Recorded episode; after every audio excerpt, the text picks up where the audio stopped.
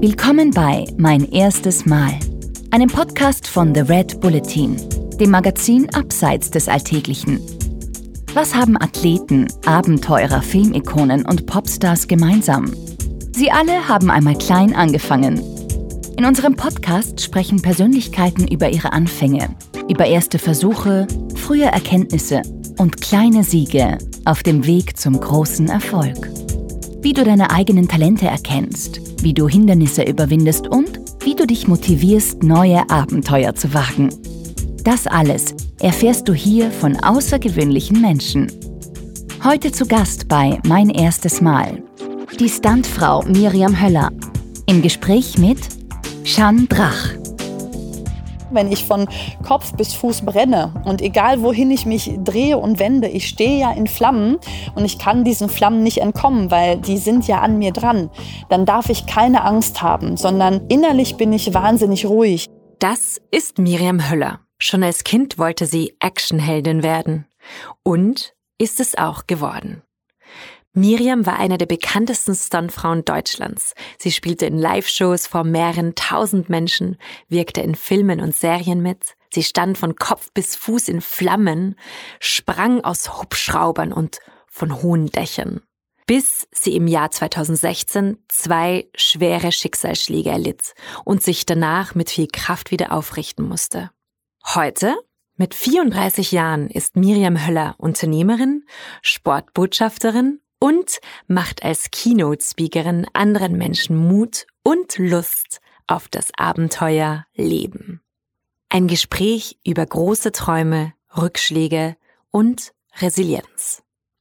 Liebe Miriam, willkommen beim Mein erstes Mal Podcast. Ja, danke für die Einladung. Ich freue mich. Hi. Kannst du dich erinnern, Miriam, wann du das erste Mal auf der Bühne gestanden bist? Weil es ist ja nämlich so, dass du, bevor du Stuntfrau wurdest, hast du Ballett getanzt. Ja, richtig. Äh, und das schon wirklich sehr, sehr früh. Meine Mama war genauso wie meine Tante äh, Balletttänzerin und das ist mir quasi in die Wiege gelegt worden. Also ich habe wirklich mit drei Jahren mit dem Ballett angefangen, wenn man das so sagen kann. Ich glaube, man tapst dann eher noch so von A nach B. Aber habe dann wirklich äh, eine ja, Ballettausbildung gemacht und ähm, habe auch wirklich in der Mülheimer Stadthalle damals schon meine ersten Aufgaben Aufführungen gehabt. Das ist ein sehr großes äh, Theater mit, ich glaube, über 1000 Sitzplätzen und habe ja wirklich aus, aus, der, aus der Kindheit an schon sehr früh gelernt, auf der Bühne zu stehen, auch nicht Angst vor Menschen zu haben, auch nicht die Angst zu haben, etwas falsch zu machen, sondern meine Ballettlehrerin hat immer gesagt, Miriam, wenn du dich vertanzt, einfach weiter tanzen. die, die, Zuschauer wissen nicht, was die Choreo war. Wenn du dich vertanzt, immer weiter tanzen. Und so stand ich schon wirklich sehr, sehr früh auf der Bühne und habe wirklich mit dem Ballett begonnen und später, ja, kamen ja dann noch andere Berufe dazu. und wie hast du dich da gefühlt? Also auf der Bühne das erste Mal? Ja, das äh, Spannende beim Ballett ist ja, dass alles sehr diszipliniert ist. Also es ist äh, absolut ruhig hinter der, ähm, hinter der Bühne. Die älteren Ballettmädchen schminken die jüngeren. Und äh, mit drei, vier Jahren ist das natürlich alles wahnsinnig aufregend. Ne? Man hat dann die älteren Ballettmädchen, die man beobachtet.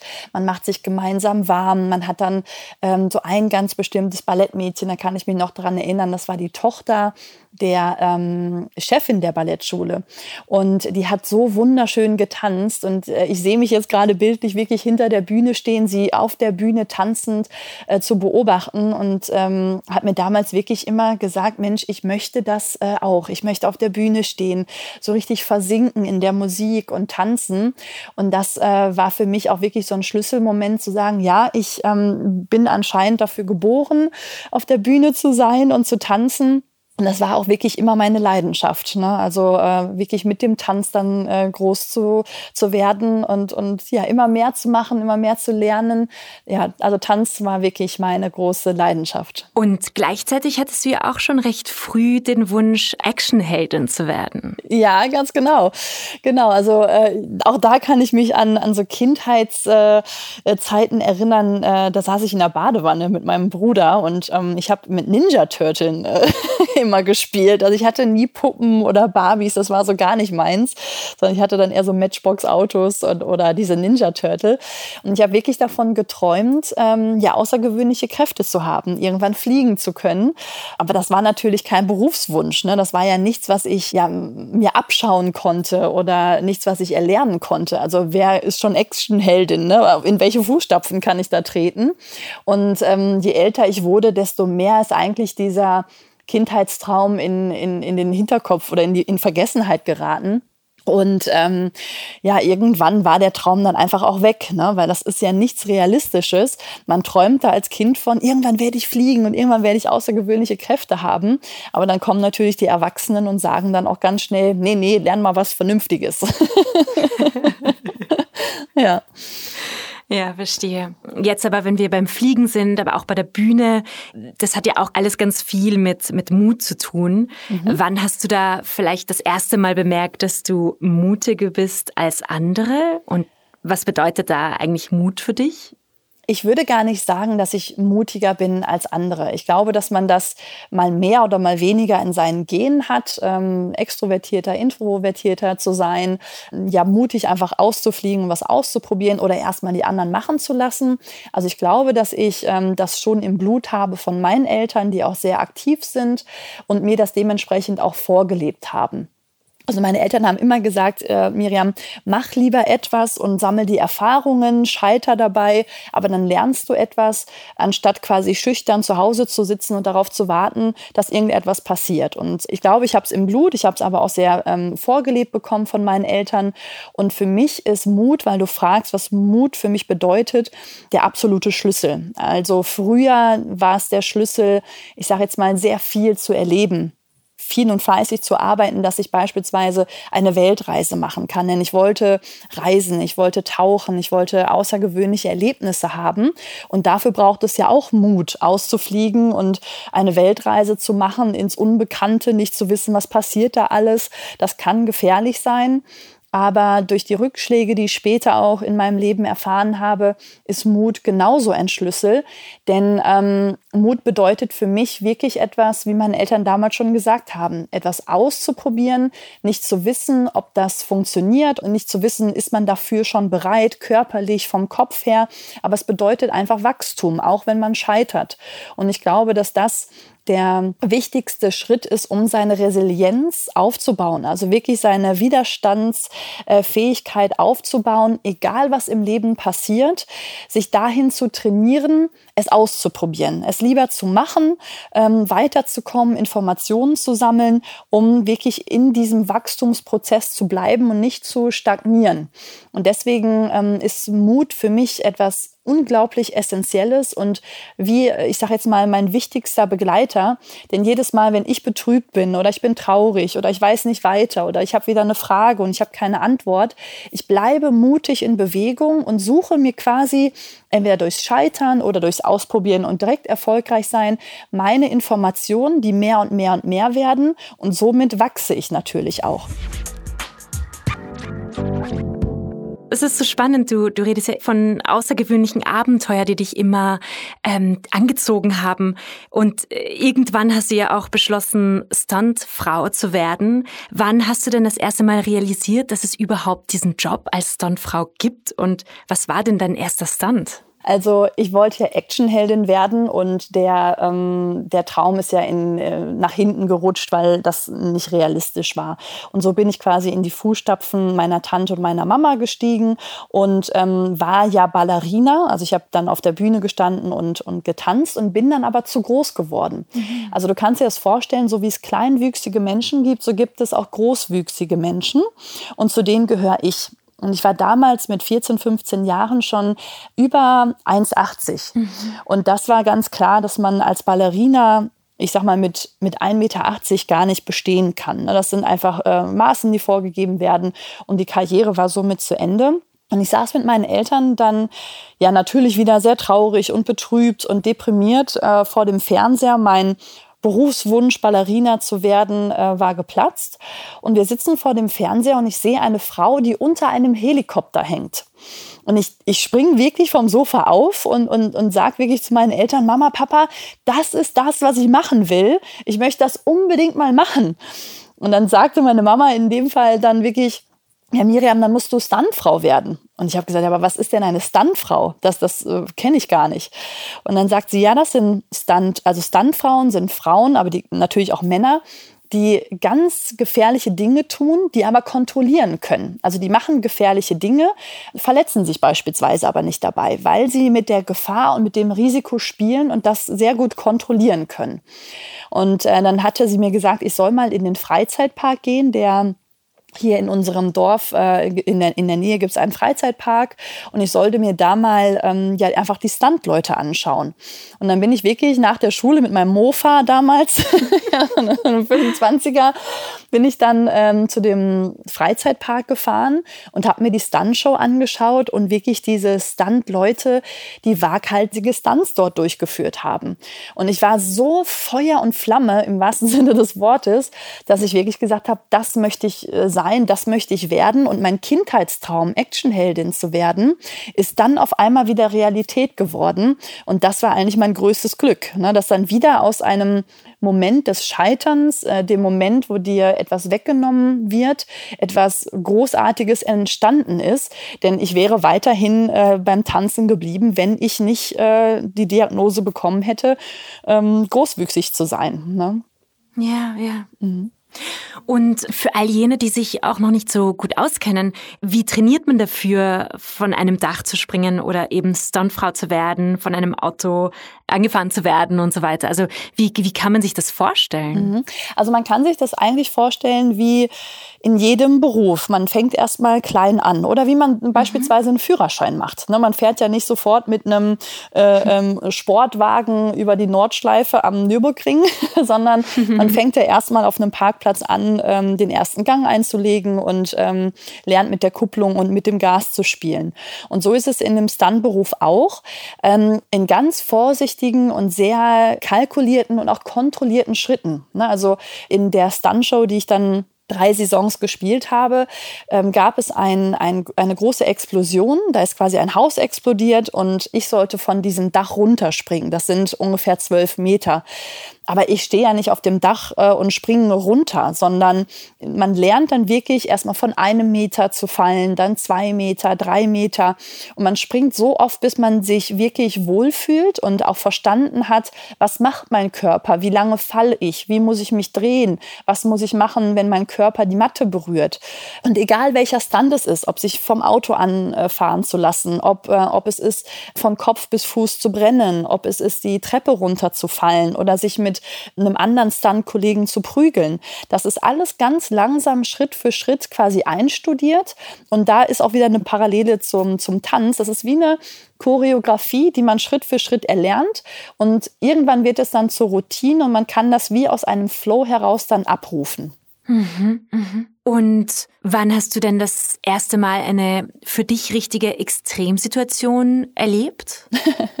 ja, die Frage ist süß, weil ähm, wahrscheinlich ist alles extrem, ja, oder? Genau, genau. ähm, in äh, unserem Beruf ist ja äh, fast alles extrem. Ne? Deswegen äh, die Extremsituationen sind dann meist die Durchführungen der Stunts selbst, weil ähm, ein sehr erfahrener Stuntman hat mal gesagt, es sind 95 Prozent Vorbereitung und 5% dann nur noch die Durchführung. Ne, also wenn man sich so eine Stunt-Show vorstellt, die wir dann spielen und ähm, in dem Moviepark, das ist der Warner Brothers Movie World, der frühere, haben wir jeden Tag vor zweieinhalbtausend Menschen gespielt. Und ähm, da ist natürlich klar, die Show dauert 25 Minuten und da ist auf die Sekunde genau alles getaktet und getimed. Weil wir natürlich sehr gefährliche Sachen machen, müssen wir im Team auch sehr gut funktionieren und aufeinander achten. Wir müssen uns vertrauen, wir müssen eingespielt sein. Und das lernt man alles wirklich Schritt für Schritt. Und deswegen ähm, ist quasi die Ex Extremsituation dann die, ähm, wenn die Zuschauer sitzen, ihr Popcorn essen und uns zuschauen, weil wir können nicht zurückspulen. Das ist ja kein Film, das ist eine echte Show. Und deswegen sind diese 95 Prozent Vorbereitung das Allerwichtigste, weil in den 5 Prozent äh, hast du nur eine Chance. Da lieferst du dann quasi ab. Gab es Stunts, die du vielleicht aus Angst gar nicht gemacht hast? Ähm, es gab Stunts, die ich nicht gemacht habe, aber nicht äh, aufgrund von Angst. Denn ähm, unser Job ist es, sich auch mit der Angst auseinanderzusetzen. Das ist ähm, fast schon quasi unser Hauptjob, sich mit sich selbst auseinanderzusetzen und sich wirklich zu hinterfragen, was macht mir jetzt gerade Angst? Ne? Wenn ich von Kopf bis Fuß brenne ähm, und egal wohin ich mich drehe und wende, ich stehe ja in Flammen und ich kann diesen Flammen nicht entkommen, weil die sind ja an mir mir dran, dann darf ich keine Angst haben, sondern innerlich bin ich wahnsinnig ruhig. Ich bin sehr konzentriert und das kann man sich kaum vorstellen, aber ich bin wie in einer Blase. Ähm, das ist eigentlich ein sehr intimer, ruhiger Moment, auch wenn man sich das schwer vorstellen kann, wenn ich brenne, weil ich sehr konzentriert auf meinen Körper hören muss. Denn irgendwo fängt es ja dann an, heiß zu werden. Und dann muss ich dementsprechend reagieren, dass meine Stunt-Kollegen mich dann löschen können. Und ähm, das bedeutet dann auch erstmal langsam sich beispielsweise an einem Arm mal anzuzünden und zu spüren, was macht das Feuer. Also ein wirkliches Vertrauen zum Feuer aufzubauen, zu sich selbst aufzubauen und dann schlussendlich keine Angst zu haben. Also um auf deine Frage zurückzukommen, wegen Angst habe ich einen Stunt nie nicht gemacht, ähm, sondern vielmehr, weil es mir zu riskant war im Sinne von, dass ich nicht die Richtige für den Stunt bin. Denn Stuntleute spezialisieren sich irgendwann. Also ich war auf Feuerstunts und Höhenstürze äh, spezialisiert, also quasi von Dächern zu springen ähm, oder von Kopf bis Fuß zu brennen. Und dann gibt es äh, zum Beispiel Stuntleute, die äh, wie Jackie Chan, die, die machen nur Schlägereien. Oder es gibt äh, Stuntleute, die machen nur Auto- und Motorradstunts. Ne? Und ähm, ich habe dann natürlich auch Anfragen bekommen von ähm, sehr riskanten Stunts. Da hätte ich auch darauf hin trainieren können. Aber ich wusste, dass wir äh, Leute im Team haben, die sind jetzt schon viel besser als ich und die können sich auch schneller dahin trainieren. Also habe ich den Job dann abgegeben, weil die wichtigste Regel bei uns im Job ist immer, Safety First. Also immer quasi die, die Sicherheit von mir und meinem Team geht vor. Und wenn es jemanden gibt, der es besser machen kann, dann macht der diesen Job auch. Es geht äh, bei euch darum, Kontrolle zu haben und mhm. äh, sich eigentlich nicht zu verletzen, obwohl man mhm. diese gefährlichen Dinge macht. Aber wann hattest du das erste Mal tatsächlich eine große Verletzung? Also was ist da schiefgelaufen? Also ich war schon zehn Jahre lang Stuntfrau und klar, blaue Flecke und Schürfwunden, kleinere Narben, weil man sich äh, geschnitten hat beim Aufbau einer Rampe beispielsweise. Ähm, ja. Das ist ja Alltag. Ne? Das ist äh, ganz normal dadurch, weil es einfach ein sehr harter und anstrengender anstrengender und auch körperlich, ähm, körperlicher Job ist. Ähm, aber meinen ersten großen Unfall, den ich nach äh, zehn unfallfreien Jahren hatte, der war quasi auch das Ende meiner Karriere als Stuntfrau und der war 2016. Und zwar hing ich da unter einem Helikopter und das ist ähm, für mich ein Stunt gewesen, der, den ich fast schon aus, aus einer Routine heraus äh, gemacht habe. Also nichts Spektakuläres, nichts äh, Großes, ähm, Anstrengendes für mich aber dennoch an dem Tag einfach falsch. Ne? Ich fühlte mich nicht gut, ähm, ich hatte wahnsinnig viel Stress, der Kunde war sehr mh, mm, anstrengend auch, hat mich ähm, weiter gepusht, als meine Konzentration und als mein Körper äh, in der Lage war. Und ich habe mich über ein Limit gepusht, bei dem ich wusste, jetzt wird es gefährlich. Und ähm, ich habe quasi einfach meine, meine eigene Regel nicht äh, befolgt, Nein zu sagen. Denn das ist auch etwas, was wir lernen, auf uns zu hören. Deswegen sagte ich anfangs, sich mit sich selbst auseinanderzusetzen und wirklich diesen Punkt, ähm, Nein zu sagen, den habe ich einfach verpasst. Weil natürlich auch oftmals das Ego mitspielt. Ne? Man, man will es dann doch dem Kunden recht machen, man meint, man schafft das dann doch nochmal. Und ich hing unter diesem Helikopter ähm, und, und bin von dem Helikopterpilot äh, hochgezogen worden und hing da äh, tolle, spektakuläre Aufnahmen, äh, für mich nicht wirklich schwer. Aber ich bin von da aus, ich sage jetzt mal zehn, elf Mal abgesprungen ja, auf einer Höhe von zwei Metern, hatte hohe Schuhe an und das ging auch immer gut. Nur das letzte Mal nicht da kamen dann wie oftmals bei Unfällen viele Dinge zusammen und ich bin dann quasi umgeknickt und habe mir beide Füße äh, gebrochen. Und ich habe mir den rechten Fuß äh, mehrfach gebrochen und den linken dabei äh, sogar zertrümmert, dass die Ärzte dann im Anschluss, äh, also mehrere Ärzte sogar gesagt haben, dass ich nie wieder richtig gehen werde. Und ja, das waren, das waren richtig äh, schwere Verletzungen und für mich einfach ein sehr, sehr unschönes Ende, ne, weil, ich, weil ich einfach gegen meine eigene Regel äh, verstoßen habe. Und das ist das große Problem bei sehr riskanten Berufen. Wenn etwas schief geht, sind die Konsequenzen einfach sehr groß. Und was hat das insgesamt mit dir gemacht?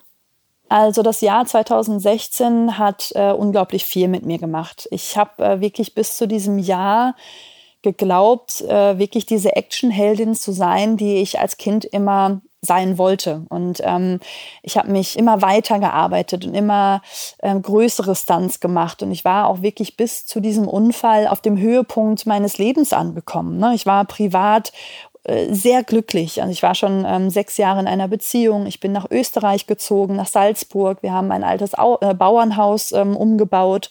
Und äh, ja, innerhalb von sechs Wochen ist mein, mein ganzes Leben einfach zusammengebrochen. Da, da, ähm, das war mir auch so gar nicht bewusst, weil mir in dem Moment, als ich dann im Rollstuhl saß, klar geworden ist, mein Körper ist mein Kapital. Also ich wusste, ich arbeite mit meinem Körper, ich wusste, ich arbeite auch mit meinem Kopf und der Konzentration und ne, dem Fokus.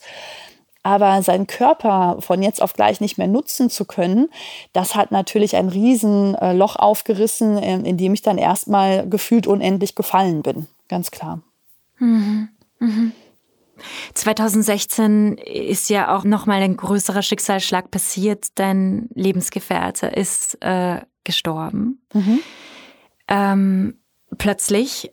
Wie hast du das überstanden? Also wie kommt man, wie kommt man da raus aus so einem, so einem Tiefpunkt, das ja. gar nicht vorzustellen ist? Ja, also sechs Wochen nach meinem Unfall ähm, und sechs Wochen, die ich schon im Rollstuhl verbracht hatte, ist dann mein Lebensgefährte tödlich verunglückt, weil er mit seinem Helikopter abgestürzt ist.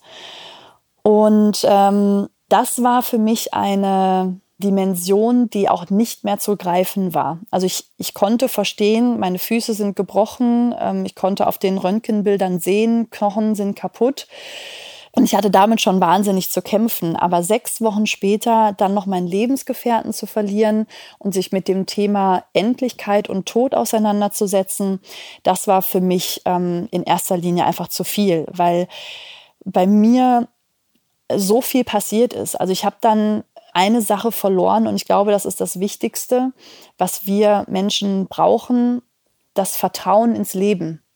Und ähm, dieses Vertrauen in den Prozess des Lebens, ne, dass ähm, alles für etwas gut ist, dass auch wenn du scheiterst, du da stärker herausgehst, das hatte ich komplett verloren. Und ich habe dann innerhalb kürzester Zeit so eine Wut aufs Leben äh, gehabt. Ich habe so eine Sehnsucht gehabt, meinen Lebensgefährten wiederzusehen und dadurch dann auch eine Gleichgültigkeit mir selbst gegenüber gehabt, dass ich gar keinen Wert mehr in meiner Identität und, und gar keinen Wert dem Leben gegenüber mehr verspürt habe. Und diese Fragen, die man sich stellt, die sind so groß und die sind so essentiell, dass das wirklich zur Hauptaufgabe für mich geworden ist, ähm, nicht daran zu denken, äh, was mache ich beruflich, sondern wirklich, wie komme ich erstmal wieder auf ein Level, dass ich überhaupt an das Leben glaube, dass ich äh, überhaupt daran glaube, dass mein Leben Wert hat. Und das geht wirklich in, in ganz, ganz, ganz, ganz kleinen Schritten, im wahrsten Sinne des Wortes. Aber es beginnt halt, glaube ich, mit, mit einer essentiellen Frage, sagst du halt Ja oder sagst du Nein zum Leben? Und es gibt so viele Menschen, die gar nicht so viele schlimme Dinge erlebt haben müssen wie, wie ich oder ähm, es geht, gibt auch Menschen, die noch viel schlimmere äh, Sachen erlebt haben wie ich. Aber oftmals kommt man dann an einen Punkt, wo man sagt, was soll das mit, mit dem Leben hier? Was macht das Leben mit mir? Und dann zu sagen, egal was das jetzt gerade ist, ich sage trotzdem Ja zum Leben und ich weiß, wie zerstörerisch und ich weiß, wie gemein das Leben sein kann, aber ich weiß aus der Vergangenheit, wie wunderschön das Leben auch sein kann. Und darauf konzentriere ich mich jetzt. Ich hole mir jetzt glückliche Momente, liebevolle Menschen wieder zurück in mein Leben und gestalte mir das Leben wieder schön. Und ich kreiere auch in meinem Fall eine neue Miriam. Und das geht natürlich nicht von jetzt auf gleich. Das ist ein jahrelanger Prozess. Das, äh, das war ganz, ganz schwer für mich und, und da waren ganz viele Höhen und Tiefen dabei, weil ich ja auch so viel akzeptieren musste. Ich musste akzeptieren, dass ich nie wieder in meinen Stuntberuf zurück kann, dass ich nie wieder solche körperlichen Leistungen ähm, bringen werde wie vorher. Ich musste akzeptieren, dass mein Lebenspartner tot ist und der nie wiederkommen wird. Ich musste akzeptieren, dass ich unser Zuhause verloren habe, ein Haus, was wir zwei Jahre lang umgebaut haben, inklusive Kinderzimmer. Das sind alles Dinge, die muss man erstmal akzeptieren, dass ich das nie wieder zurückbekomme und das quasi in den Rucksack packen und sagen, okay, das sind jetzt ganz ähm, liebevolle und wertvolle Erinnerungen. Aber ich gehe jetzt nach vorne, ich gehe jetzt in die Zukunft und ich konzentriere mich jetzt auf das, was ich gestalten kann. Und ich konzentriere mich auf das, was halt geblieben ist. Und das ist ein ganz, ganz schwieriger Prozess, aber er lohnt sich. Also ich, ich, ich sage heute einfach, es lohnt sich, eben nicht aufzugeben, sondern immer dran zu bleiben, sich mit sich selbst zu beschäftigen, Dinge zu hinterfragen. Und da kommen wir jetzt wieder auf das Thema Mut zurück. Ne? Die, die Frage, die du mir am Anfang gestellt hast, wirklich mutig auszufliegen und zu sagen, ich will das Leben jetzt verstehen. Ich will verstehen, warum uns Menschen sowas Schlimmes passiert. Und auf einmal eröffnen sich ganz neue Welten und man schaut mal rechts und links und sieht, nicht nur mein Leben ist anstrengend und unfair und gemein, sondern andere Leute haben auch ihre Probleme. Und auf einmal hilft man einander. Und das ist ähm, sehr, sehr anstrengend gewesen. Ähm, und wenn ich heute an 2016 zurückdenke, sehe ich wirklich eine völlig verzweifelte und völlig gebrochene Miriam. Aber heute bin ich äh, viel größer und stärker als damals. Und das ist für mich fast unglaublich und, und kreiert ja für mich auch einen Selbstwert, dass ich jetzt auch viel beruhigter und souveräner durch mein restliches Leben gehen kann. Weil ich bin ja erst 34 Jahre alt und das ist schön zu wissen, egal was jetzt noch kommt. Und ich weiß, da wird auch noch mehr kommen. Das Leben ist ja nicht nur schön. Ähm, aber ich habe schon so viele Dinge geschafft. Ich werde auch die zukünftigen Dinge schaffen. Ja, es ist, ähm, mit 34 Jahren hast du wirklich so extrem viel erlebt und eigentlich bist du jetzt wirklich tatsächlich eine wahre Heldin, eine wahre Actionheldin, weil das einfach ähm, das Überleben ist und tatsächlich Ja zu sagen zum Leben und nicht mhm. Nein, das ist eigentlich wirklich unglaublich.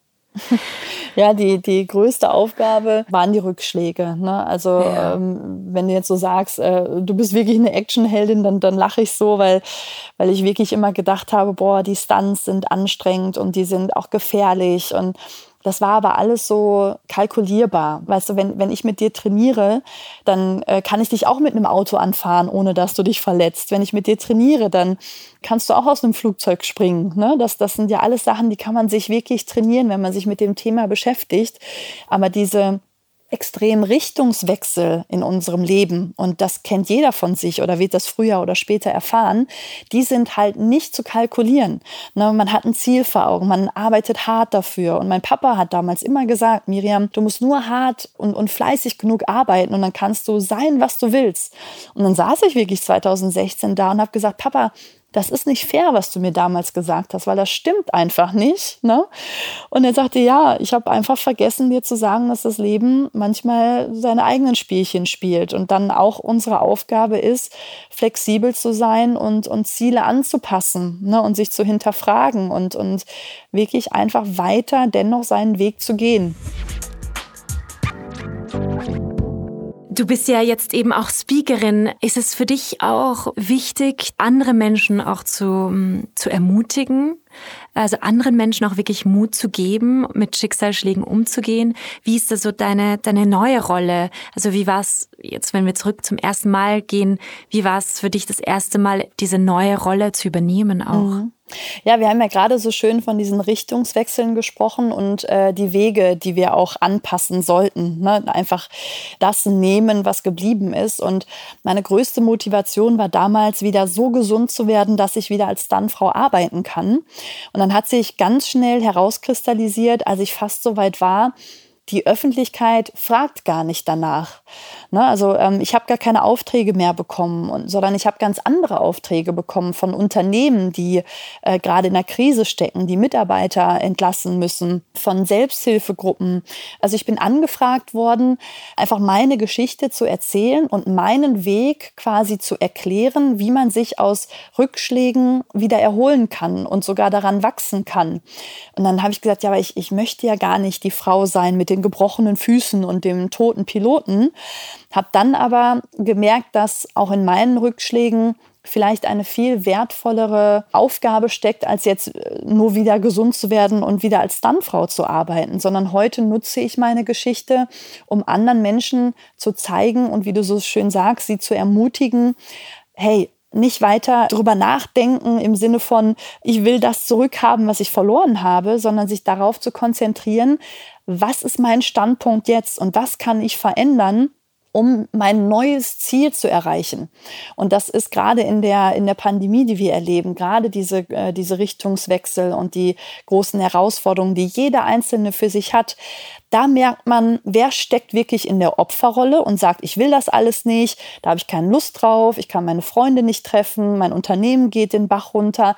Wer bleibt in dieser meckernden Opferrolle und wer übernimmt wirklich Verantwortung und sagt, es ist so, wie es ist, ich kann das nicht verändern, aber ich versuche das Bestmögliche und Größte daraus zu, äh, zu gestalten. Und ähm, das ist wirklich meine Aufgabe, jetzt in die Unternehmen reinzugehen ähm, oder beispielsweise mit, mit Menschen zu sprechen weil es genau das in Zeiten von Krisen halt braucht. Und das habe ich einfach äh, in meinem ersten Vortrag erlebt. Da habe ich mich noch gar nicht so damit beschäftigt. Ähm, Resilienz, was ist das denn eigentlich? Was ist denn diese Widerstandsfähigkeit, mit Rückschlägen umzugehen? Sondern ich habe nur von mir gesprochen und merkte dann aber, die Menschen sind richtig wissbegierig. Die wollen noch mehr von mir wissen und, und lernen. Und dann habe ich mich richtig mit diesem Thema beschäftigt. Und deswegen ist mein Job heute, ähm, ja, ich sage jetzt mal Vortragsrednerin für das Thema Resilienz. Und das mache ich sehr, sehr gerne. Gibt es da vielleicht ein paar praktische Tipps, die du jetzt auch unseren Hörerinnen und Hörern weitergeben magst? Also ich denke, eines der wichtigsten Tipps, die ich ähm, einfach geben kann, ist das Thema Flexibilität. Na, wir können uns ja gefühlt auf gar nichts mehr verlassen. Also wenn ich die Nachrichten höre, dann ist es heute so, morgen ist es so, dann ist es übermorgen wieder ganz anders. Wir meinen, es geht bergauf, jetzt gerade geht es wieder bergab. Also wir können uns gefühlt an nichts mehr festhalten, was von außen kommt. Und deswegen ist so wichtig, sich mit sich zu beschäftigen und sich auch zu hinterfragen, was stresst mich denn so? Und das, was uns stresst in der Pandemie, ist oftmals das Thema, dass uns Rituale und auch Routinen genommen werden. Ne, ich gehe montags immer zum Tennis und ich gehe dienstags immer und treffe mich mit meiner Freundin. Alles Dinge, die uns jetzt weggenommen werden. Aber das äh, zu verstehen, was diese Ungewissheit mit einem macht und wie man die auffangen kann, ist ganz, ganz wichtig. Denn wir können uns selber quasi nur auffangen. Also ich äh, verlasse mich auf keinen von außen mehr, sondern ich verlasse mich auf mich. Und äh, weil ich jetzt meinen Sport mit meinen Freunden nicht mehr machen kann, ich bleibe jetzt ganz bewusst in sehr allgemeinen Themen. Ne? Oder ich kann mich nicht unbedingt auf einen Kaffee treffen oder mal wieder Party machen. Dann suche ich mir aber andere schöne Dinge. Spazieren im Wald oder einen Oldtimer umbauen oder, ähm, keine Ahnung, das, das Stricken lernen, was auch immer. Aber sich, sich mit sich selbst zu beschäftigen und in sich zu ruhen und seine innere Kraft nicht zu verlieren. Weil ich sage immer so schön, wenn die Welt um einen herum sehr nervös ist und unkontrollierbar ist und sich von jetzt auf gleich verändert, umso wichtiger ist es, in sich die Kraft zu haben und ganz genau zu wissen, wer man ist. Denn wirklich aus diesem kleinen Häufchen Elend, was ich ja damals auch war, ne, äh, diese Miriam, die gar nicht mehr wusste, wer bin ich eigentlich, daraus kann man sich immer wieder neu kreieren und entwickeln. Weil ich habe einfach damals gesagt, hey, ich war immer schon ein bisschen mutig und ich war willensstark und ich mag doch Abenteuer, also mache ich Schritt für Schritt jetzt weiter und hole mir das zurück. Und dann kann man sich in alle Richtungen entwickeln, wenn man diese Flexibilität für sich bewahrt aber innerlich genau weiß, wer bin ich eigentlich und, und das halte ich aus. Also wirklich dieses Selbstvertrauen zu haben. Und eben, wie du sagst, flexibel sein, weil man sich auch verändert, oder? Im Laufe der Zeit. Ja, absolut, genau. Das ist auch wieder dieser Prozess ne, des Lebens, dass wir immer noch meinen, wir sind äh, so jung und so stark wie früher. Wir meinen mhm. immer noch, wir, wir haben dieses Ziel vor Augen und äh, tun alles dafür, hinterfragen aber gar nicht, ist das wirklich noch unser Ziel oder äh, arbeite ich für ein Ziel, was, was, was längst nicht mehr meins ist, ähm, Schuhe, aus die ich schon längst herausgewachsen bin. Und weil wir so oft abgelenkt werden. Ne, Handy, Laptop, ähm, Filme, Radio. Wir sind ja in einer Geschwindigkeit unterwegs heutzutage und werden so abgelenkt, dass Ruhe und Zeit eigentlich der, der größte Luxus äh, unserer heutigen Zeit einfach ist. Sich wirklich hinzusetzen und sich mit sich selbst zu beschäftigen. Das macht ja heutzutage kaum noch jemand. Und das ist etwas, was ich wirklich gelernt habe, dass die Zeit das Wertvollste ist, was wir im Leben haben. Und es ist unsere Verantwortung, wie wir diese 24 Stunden pro Tag aufteilen. Wem schenke ich denn meine Zeit? In wen investiere ich diese Zeit? In welche Projekte investiere ich meine Zeit? Und, und warum mache ich das? Und das sind ganz, ganz wertvolle und wichtige Fragen, weil ich habe es ja 2016 erlebt und es wird auch in meinem Leben wird irgendwann zu Ende sein dann wird man sich wirklich hinterfragen, was habe ich mit meiner Zeit gemacht? Und ich möchte mir dann einfach nicht sagen, oh, ich hatte so viele Träume, die habe ich aber alle gar nicht erfüllt. Oder ich wollte ja immer noch das oder ich wollte immer noch das. Und sich das wirklich bewusst zu machen, dass auch die Zeit jetzt gerade echt ungemütlich ist und unkontrollierbar, aber sich die trotzdem schön zu machen. Als letzte Frage, auf welches erste Mal in der Zukunft freust du dich denn? Gibt es da irgendetwas?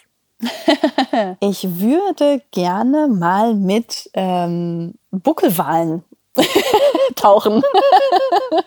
das wäre ein äh, sehr schönes erstes Mal. Ja, ich, ich bin ja eine, die ähm, das Leben genießt und ein außergewöhnlichen und besonderen Lebensmoment äh, an den anderen reiht. Und deswegen habe ich an Abenteuer gerade gedacht. Und das wäre nochmal so eine wirklich ein besonderes erstes Mal. Aber diese Liste ist ganz lang. Da stehen ganz viele von solchen Dingen drauf. danke für dieses wunderschöne Interview und danke für dein Vertrauen, Miriam. Danke dir, ich danke dir. Du hast ganz tolle Fragen gestellt und allen, die gerade zuhören, ähm, ja, macht das Beste aus der Zeit jetzt und äh, genießt trotzdem das Leben. Wie gesagt, es ist zerstörerisch, aber wunderschön zugleich. Das war mein erstes Mal. Mit dabei die Stuntfrau Miriam Höller. Mehr davon findest du überall, wo es Podcasts gibt.